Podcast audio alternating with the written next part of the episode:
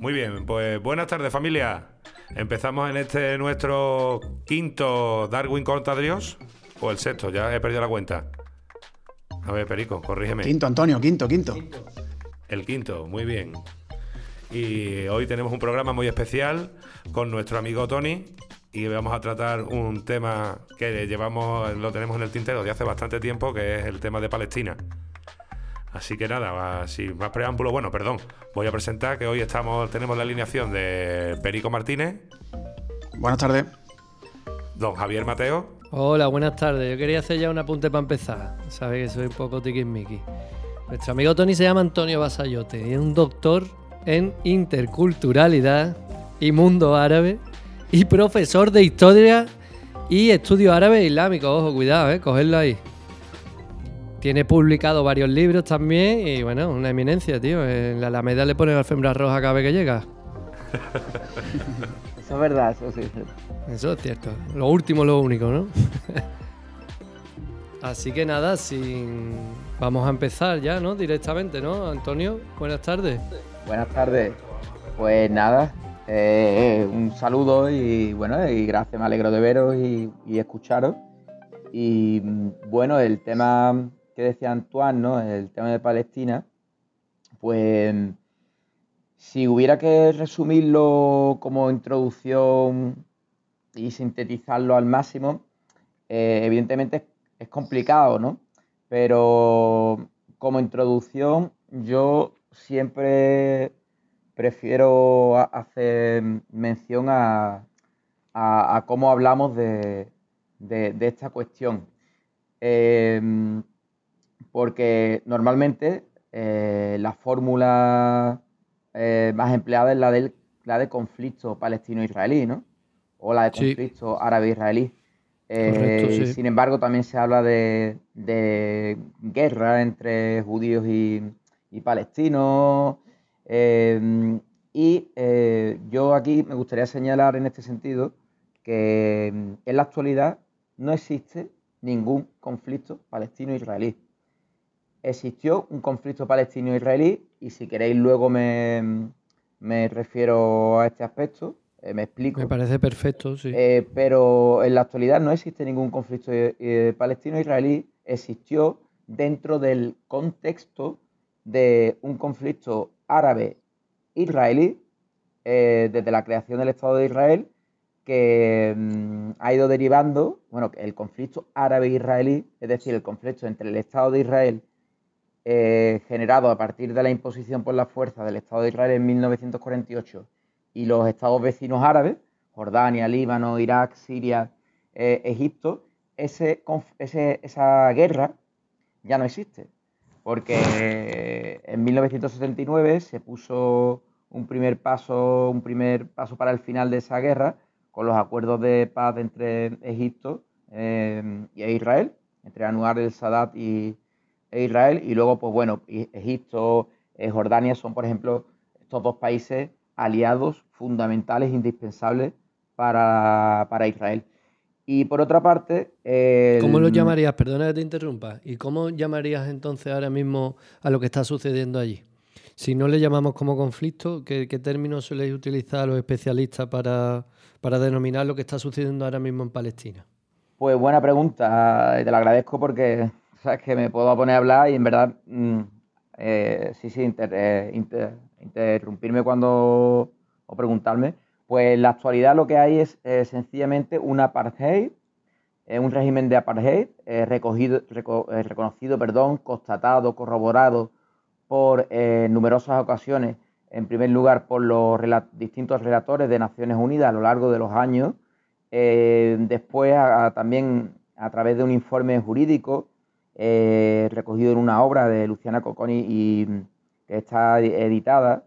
Pero sin ir más lejos, el año pasado, em, una comisión de las Naciones Unidas editó un informe, eh, evidentemente muy polémico, muy controvertido, en el que Naciones Unidas hablaba oficialmente de, apartheid y, bueno, de una situación de violencia estructural simbólica y directa. Eso es lo que ocurre en la actualidad. En la actualidad no hay un conflicto, pues la palabra conflicto denota dos bandos y una simetría entre ellos, ¿no? Claro, en este caso es asimétrico total, ¿no? Claro, la simetría es la característica fundamental de, la violencia en Palestina e Israel. E Israel eh, ejerce una violencia, como digo, cotidiana, eh, lo que se llama el triángulo de, la violencia, eh, la violencia directa, que es el, los disparos, por ejemplo, el otro día mataron a, un, chaval que iba a la boda de la prima en un checkpoint. Bueno, hay, imágenes, ¿no? Lo dejaron desangrar durante tres horas en, un, en, un, checkpoint. Eso es violencia directa. Luego está la violencia estructural, la que ejerce el Estado de Israel en forma de apartheid, mediante leyes eh, racistas, hay un racismo institucionalizado, por ejemplo, sin ir más lejos, una de las principales leyes, la ley básica de 1950, que permite el retorno a todo lo que Israel considera, eh, a toda persona que Israel considere judía en el mundo, le permite la ciudadanía dentro del territorio palestino ocupado o dentro del propio territorio eh, israelí y sin embargo prohíbe eh, la vuelta a los refugiados, a cualquier refugiado palestino, independientemente de que haya nacido aquí, y también, dicho eh, de paso, que es un derecho reconocido por la resolución 1.4, 1, perdón, 194 de, de Naciones Unidas. O sea que, es un Estado, es un régimen de apartheid y que ejerce la violencia. Es una situación de violencia contra, contra una, población. Eh, no, se puede hablar de conflicto. ¿Cuál es la tercera violencia, Tony? Has dicho que había tres. ah, sí, perdona. la, institucional. La, simbólica.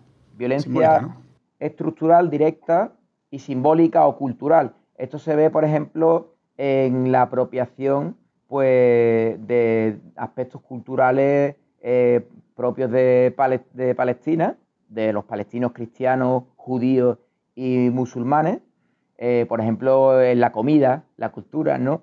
Eh, eh, gastronómica, la música, o por ejemplo, em, por ejemplo en, los topónimos de la mm, violencia simbólica es también lo que hicieron a partir de, del 1948, cuando las aldeas y pueblos que habían ocupado, que habían, en las que habían expulsado de población palestina, pues eh, la, eh, la, hebrea la convierten, los topónimos la convierten en hebreo, ¿no? La del árabe, lo pasa, por ejemplo, un, Jaffa, Jaffa es Jafo, ¿no? Ramble, eh, Rablo, así, muchos, muchos, con eso muchos pueblos y muchas localidades. Muy bien. Una, una, cuestión que tendría, perdona, Perico, con el tema del apartheid, eh, que hemos mencionado antes, a mí me surgen dudas porque el único que conozco en, la historia es el tema de Sudáfrica. Por supuesto, estoy seguro que habrá más pueblos en más partes del mundo, pero este fue como el más significativo, ¿no? Y aquí el tema es que estamos hablando de siempre ciudadanos de un mismo país. Aunque supongo que la pareja será como que hay ciudadanos de primera y de segunda. En este caso eran blancos contra negros, ¿no? En Sudáfrica. Pero en este caso, al ser de países, se supone que países o estados diferentes, en mayor o menor medida Palestina reconocida como Estado, ¿no? Que eso sería otra cuestión a tratar. ¿Cómo se establece una pareja entre dos estados diferentes? ¿O es que hablas de los musulmanes que residen en Israel? ¿O cómo se podría abordar eso? También es una buena pregunta. Si, si lo comparamos estrictamente con el, régimen de apartheid de Sudáfrica, en efecto, en este caso lo, lo compararíamos con el régimen de apartheid dentro de, del Estado de Israel con los ciudadanos palestinos, mm, que los llamados palestinos del 48, es decir, los palestinos que se, que se quedaron, que consiguieron mm, permanecer en el territorio donde Israel impuso, implantó mediante la fuerza eh, el actual Estado. Entonces, en ese sentido, hay una pared, claro, dentro del propio Estado de Israel, pero también dentro de los palestinos territorios ocupados porque esos territorios palestinos ocupados, que son lo que tú, lo que, lo que entenderíamos como, como el eh, Estado palestino, o son los territorios palestinos eh, que están destinados, según eh, el derecho internacional, a la constitución de un Estado palestino soberano independiente, em, también se ejerce un, apartheid porque hay población colona, hay población colona israelí. Con los muros, ¿no? Claro, entonces los colonos israelíes reciben un trato privilegiado eh, y los palestinos son totalmente discriminados. Eh, pues, por ejemplo, un, ejemplo son las la llamadas bypass roads, son carreteras de uso exclusivo para los colonos que, que circunvalan y convierten en una red, una telaraña, una red de obstáculos todos los territorios, los pocos territorios palestinos que, quedan dentro de Cisjordania, que están fragmentados, están fragmentados por esas colonias, por esas carreteras de uso exclusivo para, los judíos. Entonces la apartheid es doble, es como tú bien has, señalado, dentro del Estado de Israel, con los ciudadanos palestinos eh, que, tienen ciudadanía eh, israelí. israelí. también, ¿no? Como doble nacionalidad a lo mejor podría tener. ¿no? No tienen nacionalidad, o sea, son palestinos, pero eh, musulmanes, cristianos. Como de etnia, más que de, ¿no? Más que por Sí, estoy hablando desde el punto de vista nacional y étnico. ¿no? Pero, pero lo que es un pasaporte, ellos no tienen pasaporte palestino, porque todavía no existe un Estado palestino. No es reconocido internacionalmente, claro, esa otra cuestión. Solamente ha sido reconocido unánimemente como Estado observador eh, eh, Naciones Unidas y, ha sido también unánimemente reconocido como Estado por la UNESCO. Todavía eh, tiene que ser reconocido por la mayoría de, de las Naciones Unidas, de los países de las Naciones Unidas. Y en ello se está se trabaja, ¿no? bueno, eh, no sé. Por otra parte, que me, que, me, que, me a preguntar. Bueno, lo que queríamos, habíamos intentado estructurar eh, las charlas en tres partes, en antecedentes, conflictos y actualidad. Entonces, si os parece, yo creo que como introducción está, está bastante bien. Nos perfecto, sí, sí, muy bien. Enteramos en qué consiste el conflicto. Y sí que nos gustaría preguntarte, Tony, es, porque claro, es difícil entender lo que está pasando hoy en día en Oriente Próximo, eh, si no sabemos qué es el sionismo realmente, ¿no? Hay gente que piensa que esto surge a partir de la Segunda Guerra Mundial, y ni mucho menos, esto tiene su origen a finales del siglo XIX.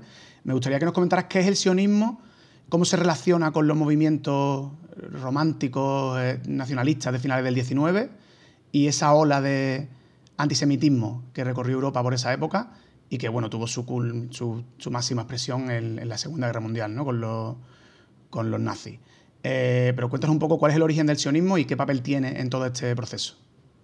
Bien, pues el sionismo evidentemente es clave. Eh, lo, que no, lo que no se entiende es cómo eh, una ideología tan clara, tan determinante, tan decisiva en, el devenir de la historia de Oriente Próximo, en, la creación eh, del Estado de Israel y en, bueno, y en la limpieza étnica que se produjo, si, queréis podemos entrar también en, en cuestión en detalle eh, al respecto, en torno a 1948, mm, no, no, es comprensible cómo no se habla de ello, ¿no? Eh, yo siempre pongo el ejemplo de que, por ejemplo, eh, al hablar de la Segunda Guerra Mundial, pues a nadie se le ocurre tratar la Segunda Guerra Mundial sin hablar de, bueno, del periodo de entreguerras, del Tratado de Versalles, del nazismo, de ideologías como el, el, nacionalsocialismo o, el fascismo, y, mm, o bueno, con la Primera Guerra Mundial, sin hablar de los nacionalismos, ¿no? O de las relaciones bismarckianas, por ejemplo, por poner un ejemplo. Pues aquí sucede lo mismo. Aquí se habla mucho de, como tú bien preguntabas, de la Segunda Guerra Mundial, del Holocausto, sin embargo, no se, no se indaga en las raíces ideológicas cuál es la cuestión de fondo, cuándo, se gesta y cómo se, origina eh, el pensamiento político que da lugar a la implementación de unas políticas en la práctica. Porque la violencia israelí eh, no se entiende, la, humillación en los checkpoints, las palizas que reciben eh, los niños, niñas, los tiros en la cabeza indiscriminados. Mm, que matan a inocentes, ¿no? Como también hace un par de semanas a un chaval discapacitado en la puerta, que por suerte fue noticia, pero pero bueno, porque el, chaval era discapacitado, pues, y, lo grabaron muchas cámaras, pues fue noticia, pero así diariamente, ¿no? ¿Cuál es la cuestión de, esa violencia? Pues, pues la palabra, para mí la respuesta es el sionismo. El sionismo es una ideología eh, que se gesta en el siglo XIX eh, en Europa, especialmente en Centro Europa y Europa también eh, del Este. El marco histórico, por contextualizar también a su vez el sionismo, en el que podríamos situar, como digo, el origen de la situación actual para hablar de, lo que ocurre hoy día, pues sitúa, como digo, entre el siglo XIX y el siglo XX. Ahí ocurren tres acontecimientos clave que tienen una relación eh, interconflictiva, una relación entre ellos conflictiva. Por una parte es el origen y el desarrollo del sionismo al que me estoy refiriendo y, en el que creo que merece la pena pararse un poquito.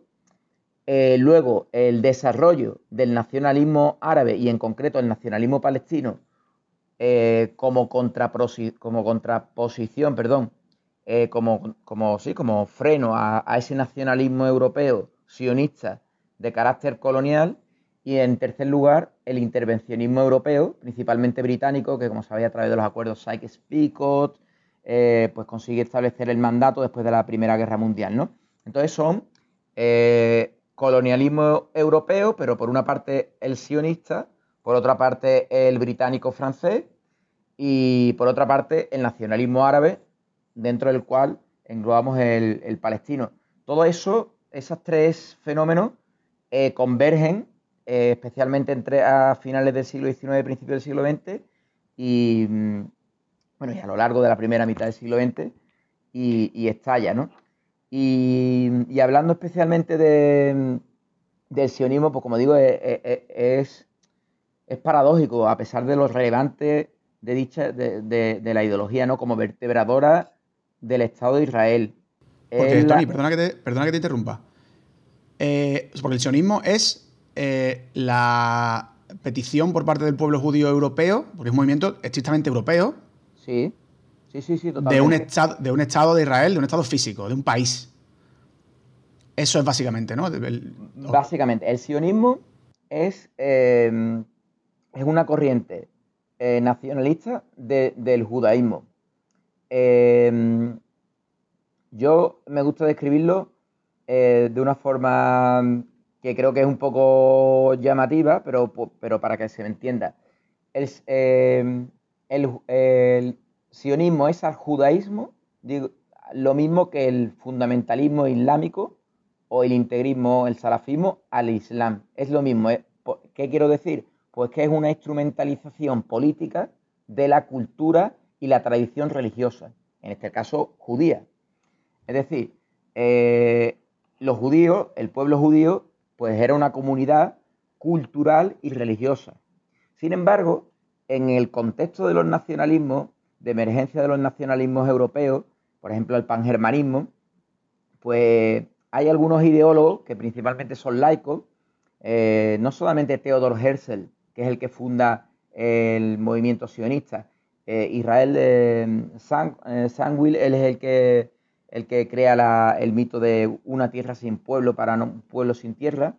En, definitiva, Marx, Nordau, sobre todo luego Vladimir eh, Jabotinsky y luego un y también David Ben Gurion, son todos ideólogos sionistas que lo que hacen es utilizar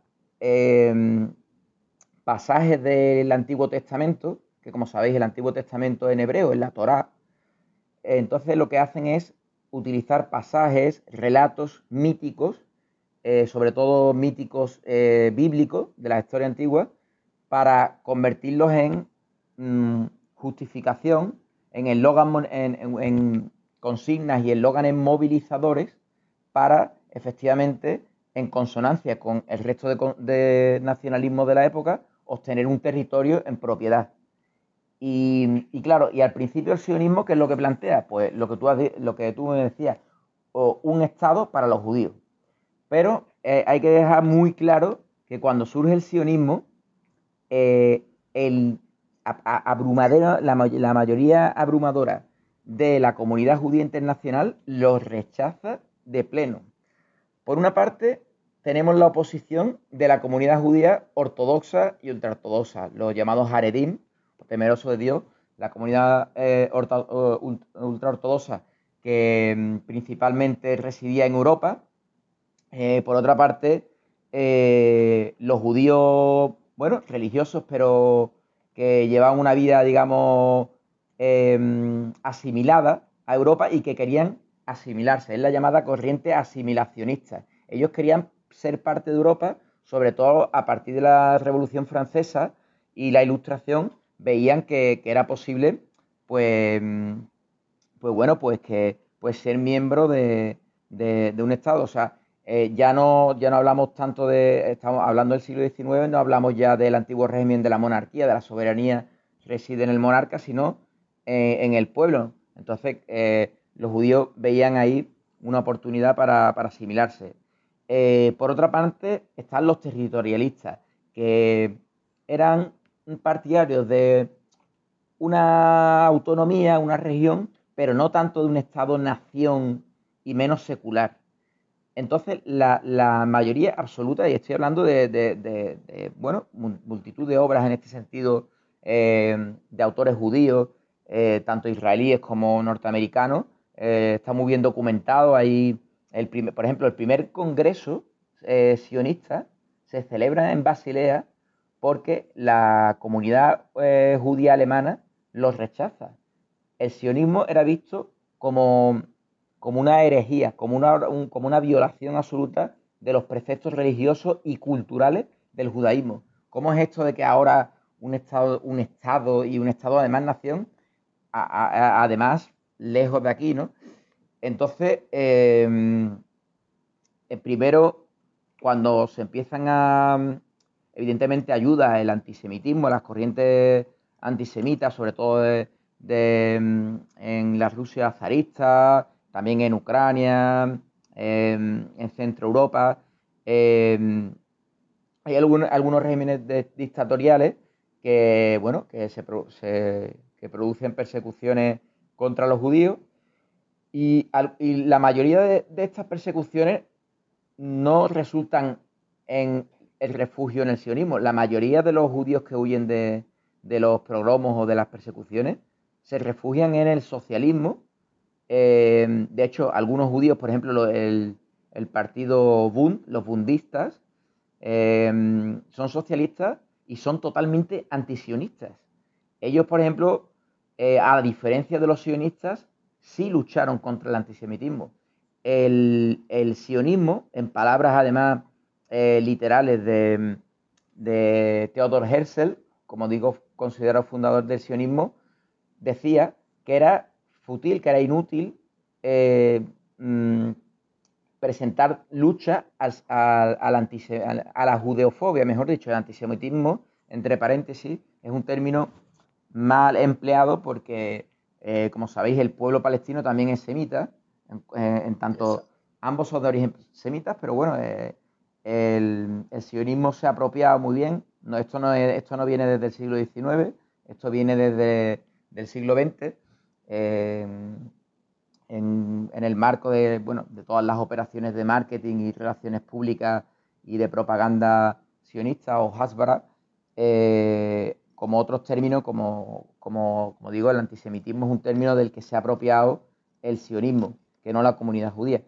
Y, bueno, entonces eh, decía que, que la mayoría obtiene su refugio en Europa Occidental, en, Francia, en Inglaterra, ante esas oleadas de, de van a Estados Unidos, van a Argentina, por eso hay tantos palestinos allí, sobre todo en Chile, por eso huyen a Chile. Chile es el país con mayor número de palestinos fuera del mundo árabe, un país con... Perdona que te interrumpa, Antonio. Es que me, ahora hablando de Chile, puede ser que al principio también se pensara de establecer el hogar nacional del judío en un país que no fuera Israel, en una zona territorial que no fuera Próximo Oriente. Se habló mucho de Argentina o de, no sé si de... Sí, la Patagonia se, habló, efectivamente. Eh, ¿Y, esos, perdona, y esas localidades como la Patagonia, otras, eran más apoyadas por el pueblo judío y ultraortodoxo que a lo mejor el Estado de Israel o, también eran rechazados? Ellos querían ser judíos y quedarse en, Alemania. O sea, yo soy judío alemán y me quiero quedar en mi país, mi país Alemania. No quiero... Claro, resumiendo, hay más corrientes, ¿no? Pero por no, por no, por no enrollarnos, eh, básicamente son dos grandes las corrientes, ¿no? La, como la asimilacionista, efectivamente, que decían yo estoy en Alemania, soy ciudadano alemán, yo estoy en Francia, soy ciudadano francés, y, no tengo ninguna raza ni ninguna ah, cosa especial que me haga superior a los demás. y por otra parte, socialismo a lo mejor, ¿no? Claro. y por, Y, por otra parte están los religiosos. Eh, los religiosos se oponen no por esa cuestión de de, integración, de, sino por, simplemente por, la teología, por, por sus preceptos religiosos, que, consideran que hasta la llegada del Mesías, pues no se puede establecer el, reino de Israel. El reino de Israel volvería y la reconstrucción del tercer templo solamente con la llegada de, del Mesías. Por eso es el judaísmo un, movimiento. Entonces, Tony, si, perdona, si eso es así, eh, sí, sí es verdad que, había, que no había una aceptación generalizada del sionismo y de la fundación de un Estado para los judíos. ¿Cómo es que se acaba sustanciando este proceso? Y si quiere vamos avanzando un poco y entramos en a principios del siglo XX y qué efecto tiene la Primera Guerra Mundial y esa pérdida por parte de los otomanos de esa región y la declaración Balfour. Sí, voy a intentar, voy a intentar sintetizar.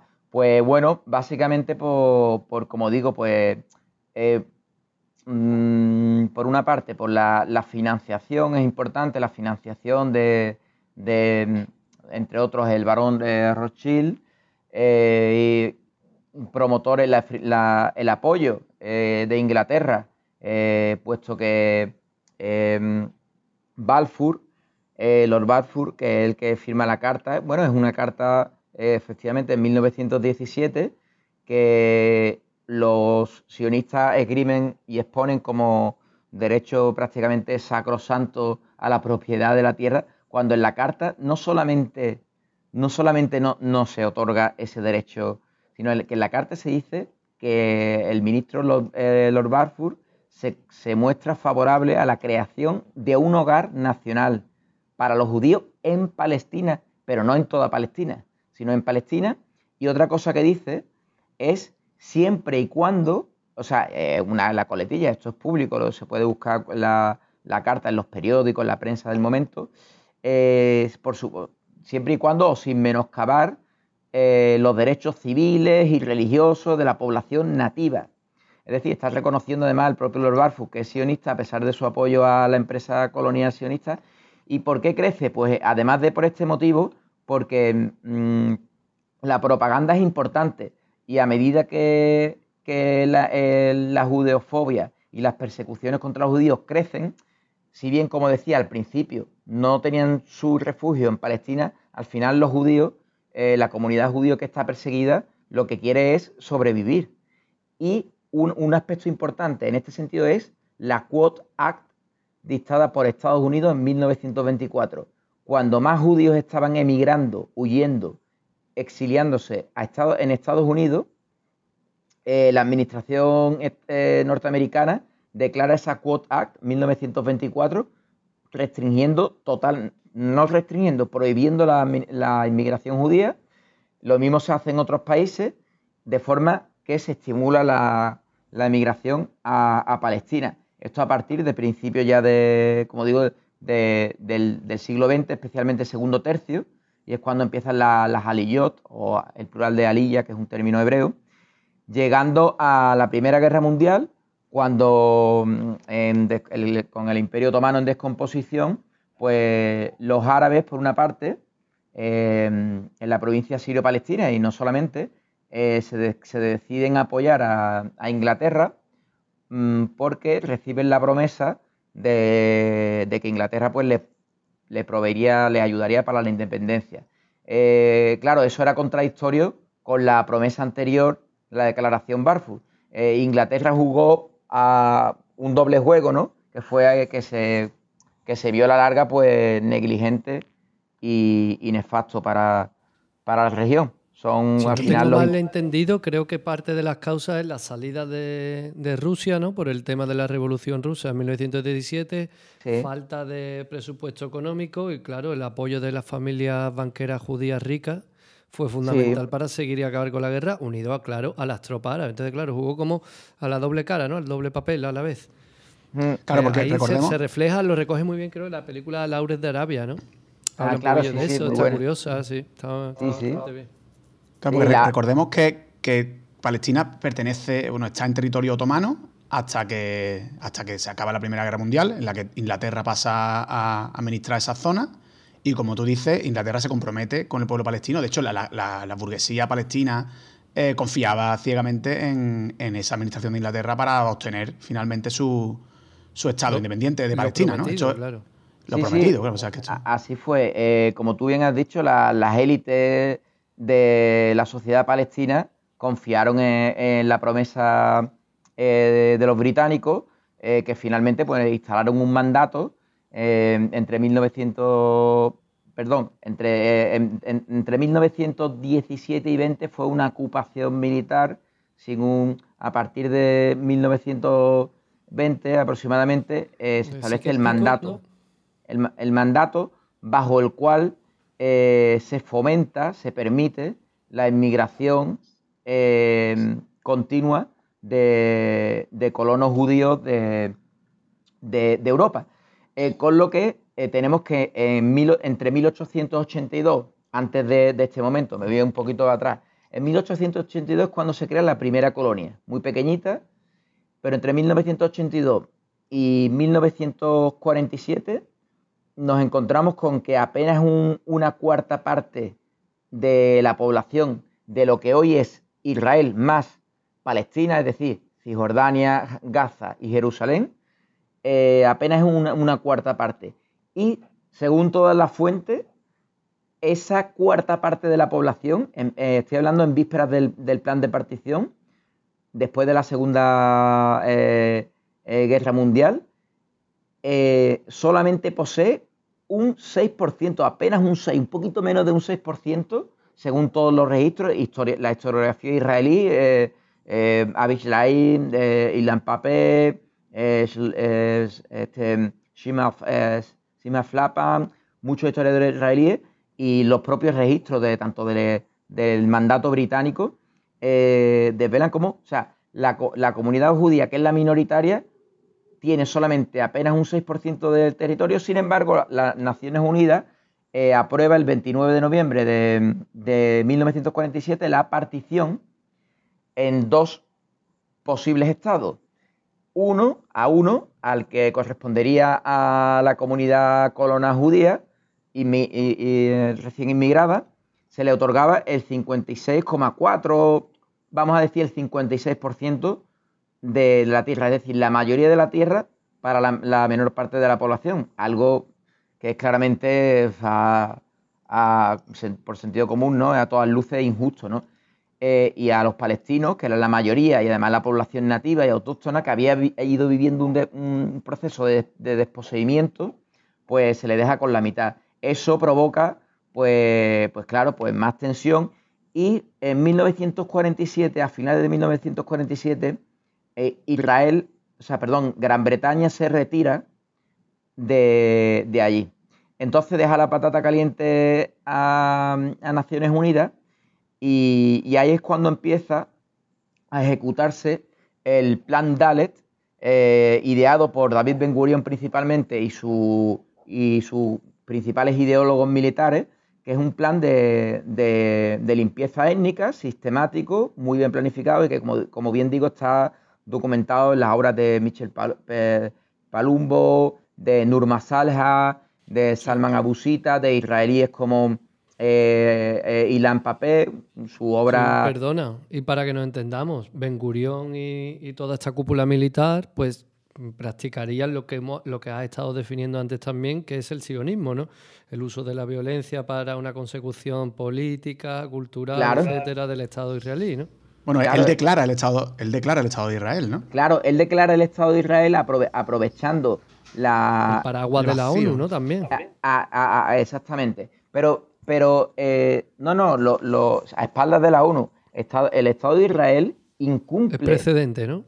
Eh, sí, el, Estado de Israel incumple la resolución del plan de partición de Naciones Unidas. ¿Por qué? Porque declara el Estado de Israel unilateralmente en más tierras em, de, las que, de las que se le asignaban, que ya de por sí eran muchas. Pero es que además ahora, ahora viene el primer, o el segundo, mejor dicho, o la segunda etapa de expansión territorial, que, em, que es cuando eh, la población nativa palestina se levanta y los vecinos árabes, pues por motivos geopolíticos más que, ideológicos, em, se Perdona, en un contexto de... en el propio contexto de la descolonización, como antes marcabas el contexto histórico de finales del siglo XIX, yo creo que también es un factor importante, ¿no? De que los vecinos árabes también están buscando su propia independencia, ¿no?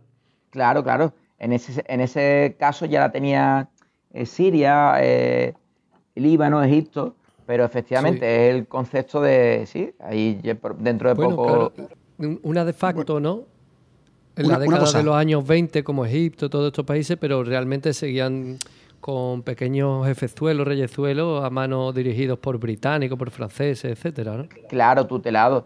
Y, uno de los, pues, pues eso es lo que ocurre. Entonces, tras la primera guerra de. Tras la primera. perdón, tras la primera guerra árabe-israelí, que sí existió, como dije, guerra árabe-israelí, pues Israel no solamente tiene el 56, tantos por ciento del territorio de toda la Palestina histórica, que sería, insisto, lo que hoy es Israel, más lo que es Cisjordania, Jerusalén Este y Gaza, sino que además expande, se expande hasta un 78% del total. ¿Qué les queda a los palestinos después del acuerdo de Rodas, después de esa primera guerra árabe-israelí? Pues el 22%. Entonces, desde 1949, eh, los palestinos, además de clamando por el derecho de retorno a los refugiados, está clamando por el derecho a la creación de un Estado soberano, viable, independiente, en solamente el 22% de, de, su, de su antiguo territorio. Pero es que es más, a partir de 1967, después de la Guerra de los Seis Días, junio de 1967, Israel ocupa militarmente ese 22% que le queda a los palestinos. Y el Sinaí, ¿no? Y, pilla el Sinaí también, ¿no? Y el Sinaí y los altos del Golán, que los sigue ocupando, se los anexiona como Jerusalén. estamos hablando de territorios de Siria, de Egipto, ya no solo de Palestina, mm. claro, eran de vecinos árabes. Bueno, que, es, que es el plan original del sionismo realmente, ¿no? Claro, Claro, el, plan del sionismo, eh, los es, obtener la mayor parte de tierra posible dentro de lo que ellos consideran la tierra de Israel con el menor número de población árabe posible. Y eso es lo que quieren hacer ahora eh, con el plan que, finalmente se ha pospuesto. Como sabéis, el plan de anexión de, que, está, que estaba decidido eh, ponerse en marcha por Netanyahu eh, el, y el Ejecutivo israelí a partir de ayer finalmente se ha aplazado por reticencias de la administración estadounidense porque lo está teniendo complicado, hay mucha presión internacional y además a Israel no le interesa hacerlo de golpe, Israel quiere hacerlo gradualmente. Pero lo que quiere hacer Israel ¿Por qué? es... Porque, porque si lo hace de golpe es un escándalo.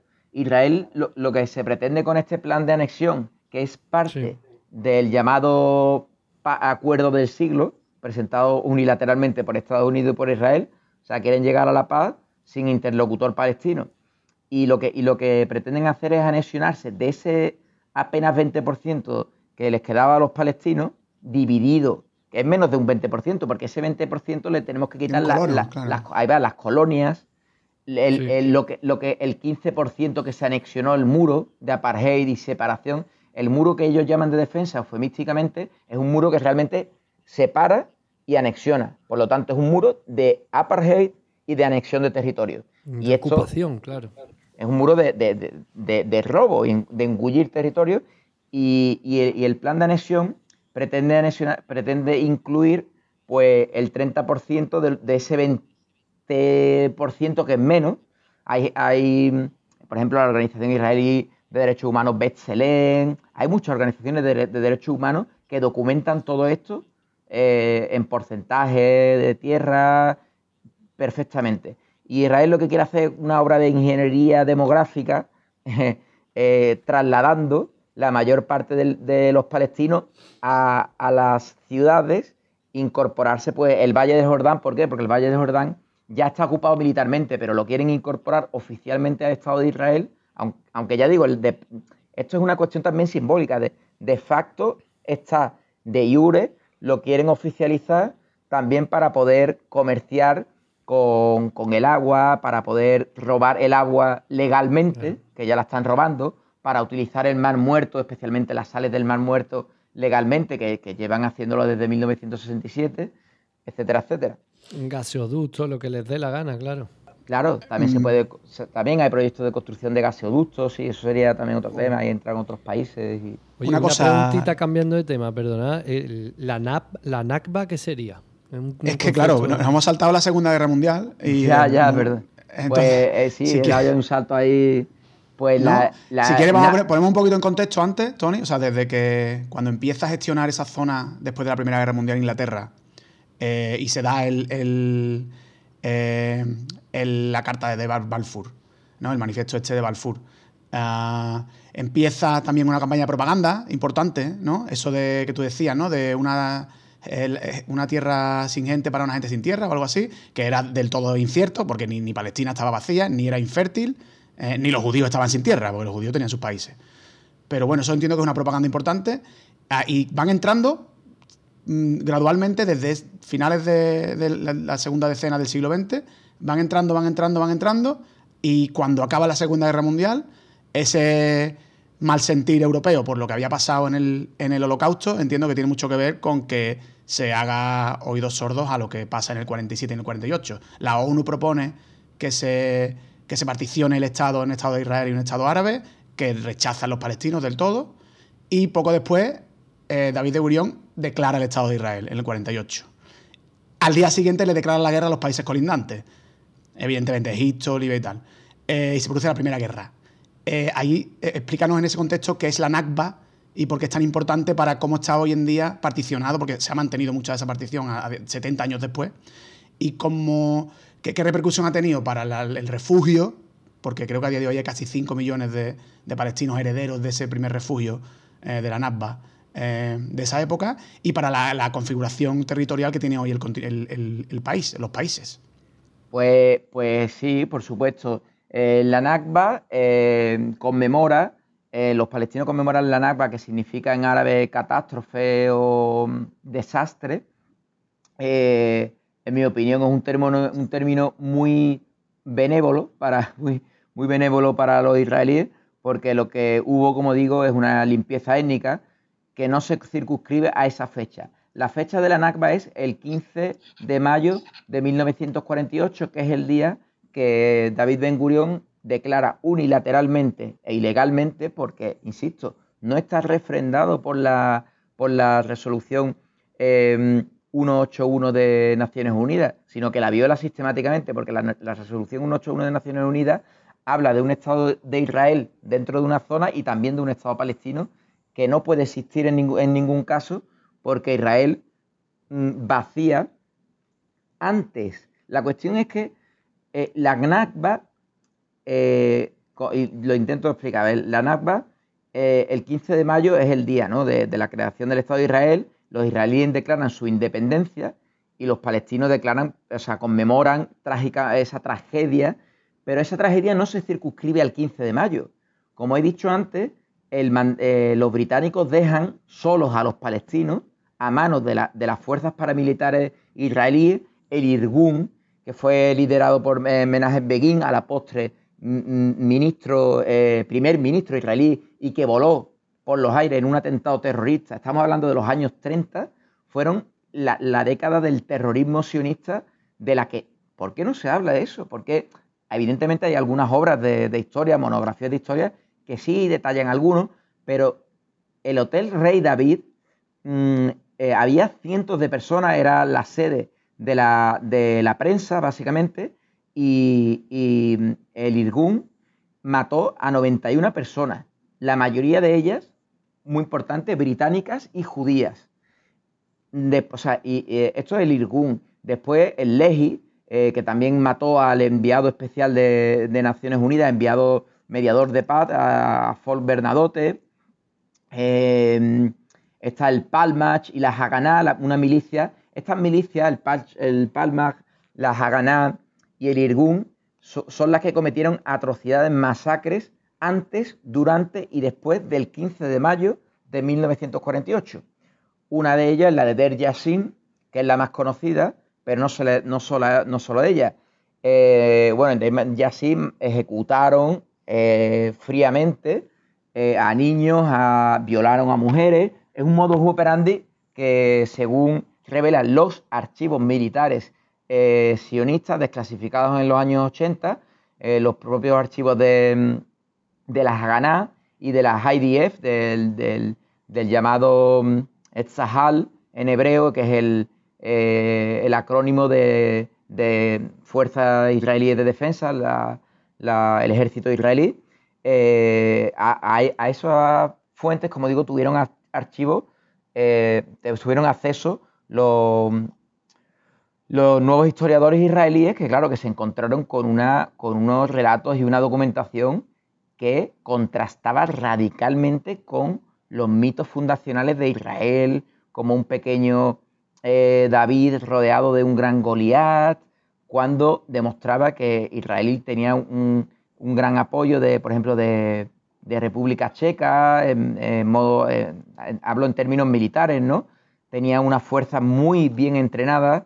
Eh, estas milicias paramilitares habían, como digo, habían perpetrado atentados contra los, sobre todo contra el mandato británico, antes de que lo dejasen, y contra los palestinos.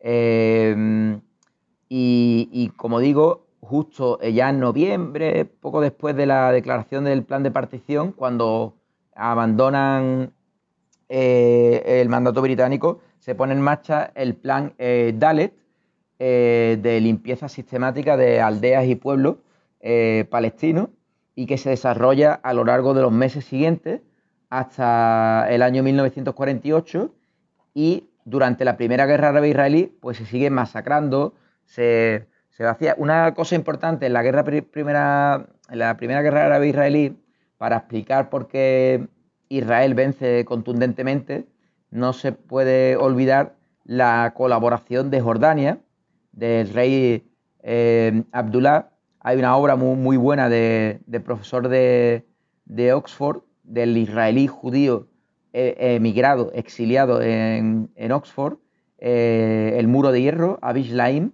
pero la obra que yo me, que me refería, que documenta eh, los, contactos entre Golda Meir, no como primera ministra, porque entonces no era primera ministra todavía, como enviada de Israel con Abdullah para que las milicias, las falanges, las milicias Jordana traicionasen, o sea, traicionasen. Ellos se quedaban con, con parte de, Jerusalén y Cisjordania y los israelíes se quedaban con, el resto, con la parte oriental, ¿no? Llegaron a un acuerdo militar secreto que está documentado en esa obra que se llama Collusion Across the, Border por Abish Laim, como digo, un, un escritor nada sospechoso de ser pro-palestino, porque israelí judío y es un académico de, en Oxford, nada más y nada menos. Y, curioso que, perdona que te interrumpa, hablando del tema de que cómo Jordania traiciona, ¿no? Se podría decir. Sí, sí, traiciona a la causa palestina. Egipto también es considerado un poco que traiciona esa coalición de países árabes, ¿no? A partir del, tercer conflicto. Sí, e, Egipto lo hace. Claro, Egipto, Egipto sufre una derrota brutal en la guerra de los seis días, como, como sabréis como recordáis, y es aplastado. Y mm, en 1979 eh, se rinde, después de la, de la guerra del Yom Kippur, en 1973, Egipto estaba prácticamente llegando a Tel Aviv. Egipto podría haber llegado a Tel Aviv y no debía decir que acabar, con el Estado de Israel, pero podría haber arrasado Tel Aviv. Sin embargo, sin embargo la mediación eh, estadounidense consiguió que Anwar el Sadat, el entonces presidente egipcio, frenase, y no solamente eso, sino que en 1979, tanto la presión estadounidense como presión de la sociedad israelí pacifista a, su análogo eh, israelí, pues acordasen el acuerdo de Camp David, por el cual Israel devolvía el Sinaí, la península del Sinaí a Egipto, en 1979, e eh, y Egipto, pues evidentemente comenzaba unas relaciones bilaterales que han ido em, progresando hasta ser aliado fundamental. Y en la actualidad sí que se habla de traición absoluta. El, primer país del entorno en reconocer el Estado de Israel, ¿no? El, primero, y en la actualidad sigue siendo, junto con Arabia Saudí, el principal aliado. A nivel cuantitativo no sé, no sé hablar. Sé que Egipto es, eh, después de Israel, el país que más ayuda militar recibe de, por parte de Estados Unidos, pero por parte de Israel, desde luego la recibe. Y ahí está el general Al-Sisi, un, un general que dio un golpe de Estado, como sabéis, hace unos años, em, y es máximo aliado de, Israel, por eso tiene la, frontera de Gaza con Egipto, en la, franja de, en la franja de Gaza, la ciudad de Rafah, está totalmente cerrada y Egipto no la abre prácticamente, no la abre nunca. Si la abre es por permiso de Israel y por alguna cuestión interesada. Porque a partir de ese año se queda sola Palestina, básicamente, ¿no? Ya, ya está. Ya se acaba el entorno ya árabe, no le apoya más. Claro. Desde entonces es Palestina sola. Palestina, Palestina sola y a merced de los intereses de, la Liga Árabe. También los palestinos siempre, eso se ve mucho en la poesía palestina, los poetas de resistencia, como Mahmoud Darwish y eh, Fauda y otros, ¿no? Eh, una cuestión es que eso, que los los países árabes siempre tienen en la boca el nombre de Palestina, pero nunca han hecho nada por, liberarla de, la ocupación. Mm, y, eso es fundamental para que en 1987, harto ya de, del olvido, harto, harto de la humillación cotidiana, del robo de tierra, del aplastamiento y de la represión militar, es cuando el pueblo palestino por primera vez se erige y es cuando por primera vez entra en escena como actor verdadero. El, Palestina, los palestinos no pintaban nada. O sea, los palestinos eran un, un juego, o sea, como estaban a merced de, los, de, los intereses europeos, norteamericanos y de, los de la propia Liga Árabe. Entonces, en 1987, yo creo que Palestina se independiza por primera vez de, de esas cadenas y por primera vez da un golpe en la mesa y dice, aquí estamos, primera intifada con piedra, huelgas, como muchos cócteles molotovs, molotovs. Incluso en 1987 eh, se crea el Harakat al-Muqawam al-Islamí, el, movimiento de resistencia islámica, Hamas, por el acrónimo en árabe, Hamas, y incluso Hamas pues no comete ningún atentado suicida. El primer atentado suicida es después de la masacre de Hebrón en el año 1994 en la masacre, pues poco después en, en venganza de esa masacre eh, fatal en, en, Hebrón, pues por primera vez, como digo, fíjate, 10 años después de la creación de Hamas, pues tenemos que tener muy claro que la intifada, la primera intifada, sí dio muy buenos resultados, porque, porque dio a conocer al mundo la verdadera naturaleza represora, racista y violenta del Estado de Israel y, la ocupación. Mm, los palestinos defendiéndose con piedras. Y la figura de Yasser Arafat, con las ramas de olivo en aquella famosa intervención en la ONU. Claro, también fue eso. Puso también escenario internacional un poquito. Eso es anterior, ¿no? Yo no me acuerdo es, del año. Eh, la OLP es de los 60, ¿no? Eh, es, un, poquito anterior. Es cuando, cuando Fatah sí se, convierte en, interlocutor de la, de, la OLP, se crea, crean la Organización de Liberación de Palestina y bueno, se van exiliando, pues en los 70 eh, están en Jordania, eh, durante el llamado Septiembre Negro mm, se les echa de allí, se refugian en, en Líbano, en Líbano eh, se les expulsa con las masacres de Shabra y Shatila, ¿no? con Ariel Sharon en 1982. Y efectivamente en 1988... En su papel como general, no como presidente de Israel, ¿no? Claro, sí, en su, en su papel como general como, como, como presidente a partir del año 2002, perdón, del año 2000, que es cuando comienza la segunda intifada. Em, Y, bueno, y hasta hoy día, pues, pues es lo, que tenemos, ¿no? Más, más apropiación de territorio, más colonización. Te quería hacer una pregunta también, Tony. Sí. Eh, me gustaría saber cómo está configurado desde el punto de vista político, el, Congreso del Estado de Israel, porque claro, Palestina está reconocido, me parece que por bueno, la mayoría de los países de la ONU, pero no es un Estado independiente como tal. En Israel, ¿qué representación palestina hay eh, a nivel político en el Congreso? ¿no? Sí. Bien. Porque yo sé que ahora mismo hay una mayoría de países de partidos conservadores, incluso ultraortodoxos, ¿no? Que están gobernando con. Sí, bueno, lo, los ultraortodoxos han tenido un peso muy importante desde la, declaración de Israel. De hecho, ahí, mm, a colación de eso, una, anécdota, una curiosidad, y es que Israel, eh, Israel no tiene constitución. No, tiene ninguna constitución porque no se pusieron de acuerdo eh, en el año 1948 en cómo redactarla y en qué establecer. Porque por una parte, eh, Israel, como digo, el sector laico, el, el sector sionista fuerte, tuvo que negociar con el sector ultraortodoxo para, que, para recibir su apoyo.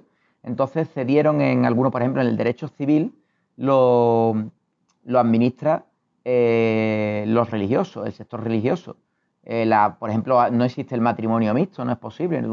los judíos no pueden mezclar su sangre, ¿no? los, israelíes, que supuestamente eh, tienen una raza única según el sionismo. Esa es una de las también de las características, de las características del sionismo, que el sionismo considera al pueblo judío, a la comunidad judía, como un pueblo con lazos de sangre y, como un pueblo con, con, una genealogía común distinta a todos los demás. Y por añadidura, diría también que como el, como el pueblo elegido, en virtud del, del paradigma vítico eh, bíblico de la tierra prometida y el pueblo elegido.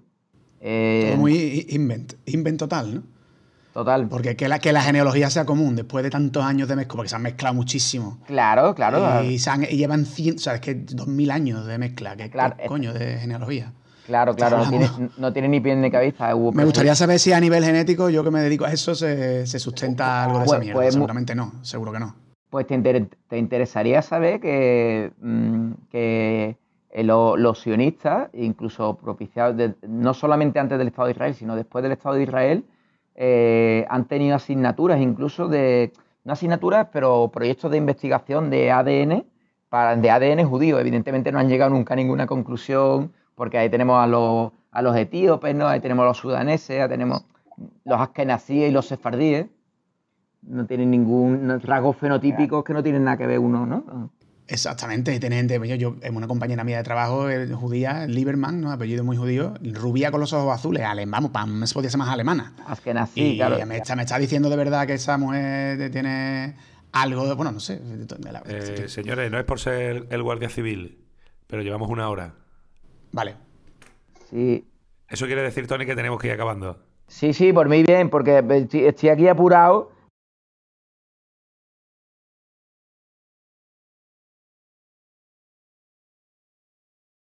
para terminar, no sé, ¿qué, podemos...? Bueno, yo, eso, la pregunta que te he hecho es cómo está configurado, cuánto peso tiene muy rápidamente. ¿Qué peso tiene eh, los palestinos eh, a nivel de político? Eh, ¿Tienen partidos? ¿Pueden votar? ¿Están representados en el Congreso sus partidos? Sí, vale. Pues dentro del, del Congreso de la Knesset, del Parlamento israelí, los palestinos tienen representación, o sea, muy poca, porque aparte de que la población palestina, aunque mm, constituye un 20%, es minoritaria y además eh, muchos palestinos dentro del Estado de Israel mm, no reconocen al Estado de Israel. Ellos se consideran palestinos y prefieren hacer boicot a las elecciones. Pero es que incluso así es importante decir que, que Israel no da voz, no da voto, perdón, a los palestinos que viven en Cisjordania, Jerusalén Este y, Gaza. Los ocupa militarmente y da voz y, da, y voto a los colonos, pero sin embargo no da voz y voto a los, a los ciudadanos, o sea, perdón, a, a, las personas que no son judías. Entonces eso demuestra también lo que es el apartheid. Por eso Israel no es una democracia. Para acabar, darte las gracias, Tony. Y, nada, es una pena porque no hemos hablado del papel en la actualidad ni el papel internacional de tipos de boicot que se pueden hacer, ese tipo de apartheid, para que la gente. Es que, claro, como están tan silenciados los medios, ya, tío, que sería un tema que se nos queda colgado, o diferencia entre Hamas, Al-Fatah, resistencia palestina. Pero como es un tema que da tan para largo, no, en un futuro nos podríamos plantear otro programa con las cosas que se han quedado ahí sueltas en el tintero. Sí, si queréis, yo me hago. Yo es que no, la verdad, es que no me he preparado. Viéndonos las caras fuera del confinamiento. Sí, por mí mejor también, porque así me preparo yo una esquemita, pero es que no he tenido tiempo, tío. de verdad los pido disculpas. No, está muy interesante, tío. está muy, muy bien. Súper, súper interesante. Y, me enrollo mucho, Ah, está muy bien, Tony. Me enrollo mucho pues y, es verdad, también en, la campaña BDS es necesario hablar también. Esa me está muy interesante que la gente se entere de eso. Pero bueno, que no te preocupes, esto en cualquier otro programa de radio ya Vale. lo montamos en otro, así viéndonos las caras. ¿Sabes? Con cervecita, claro que sí. Oye, pues enhorabuena por el proyecto este, tío, que está chulo, ¿no? Por lo menos os lo pasáis bien. Pues ahí, de puta madre. Venga, un abrazo, Antonio. Hasta luego, muchas gracias, tío. Bueno, familia, vamos a, darle un final a esto, ¿no? Aquí va a tener que editar un poquito, Antonio. El final, el final, pero vamos a darle nosotros un final, aunque sea esto. Sí, claro, claro. Que nada, muy interesante. Yo he participado súper poco porque no me, me he preparado casi nada. Pero me ha resultado súper, súper interesante y he aprendido un mogollón de cosas. Me tiene una voz muy, tiene una voz muy atractiva. A dónde llega la estupidez humana. Totalmente. no sé, súper curioso lo de los sionistas, de la ser tan radical en buscar la raza, ¿no? Viniendo con lo que les pasó en, en la Segunda Guerra Mundial. Muy parecido a las características del fascismo y del nazismo que tanto sufrió su pueblo, ¿no? Pero bueno, esto al final como todo, ¿no? La gente, el uso de la violencia, al final, con cualquier tipo de excusa, ¿no? Correcto. O sea, religión, dentro de su propia religión hay gente que lo reniega, como bien ha explicado Tony. Bueno, hay que decirlo, claro, como dice Tony, hay muchísima comunidad judía, muchísima, que está mm, diametralmente en contra de este proceso. Eso es, eso es verdad también. No, no, no, sabemos cuantificarlo, pero vamos, que hay manifestaciones permanentes y, bueno, que parte de la comunidad judía no hay que coger la parte por el todo. Claro, volviendo al primer capítulo de Darwin contra Dios, de la falacia, eh, que eh, está mucho en el, o el que hicimos con tu padre los rumores, del arquetipo de que, de que todo Israel es judío y antipalestino. Y esto es totalmente cierto. Hay mucha población Israel pacifista y mucho ultraortodoxo que no tiene nada que ver con el sionista, ni con el judío, ni... Exacto, exacto. Y que está en contra de todo tipo de violencia. Pues bueno, familia, pues vamos a darle por finiquitado este quinto Darwin contra Dios. Y nada, este ha sido semipresencial. Porque estamos aquí, Mateo y yo, en un sitio y hemos tenido a Tony por un lado y al Perico por otro. A ver si el próximo puede ser todos juntitos. Ojalá que sí. El siguiente va segundo, sí, señor. yo propongo mi casa y ya vemos el tema. Un abrazo a la audiencia. a la audiencia, porque es una persona, la audiencia. Se llama María José Audiencia. Ese, plural en singular. Exacto. Muy bien, venga, hasta luego. Un abrazo.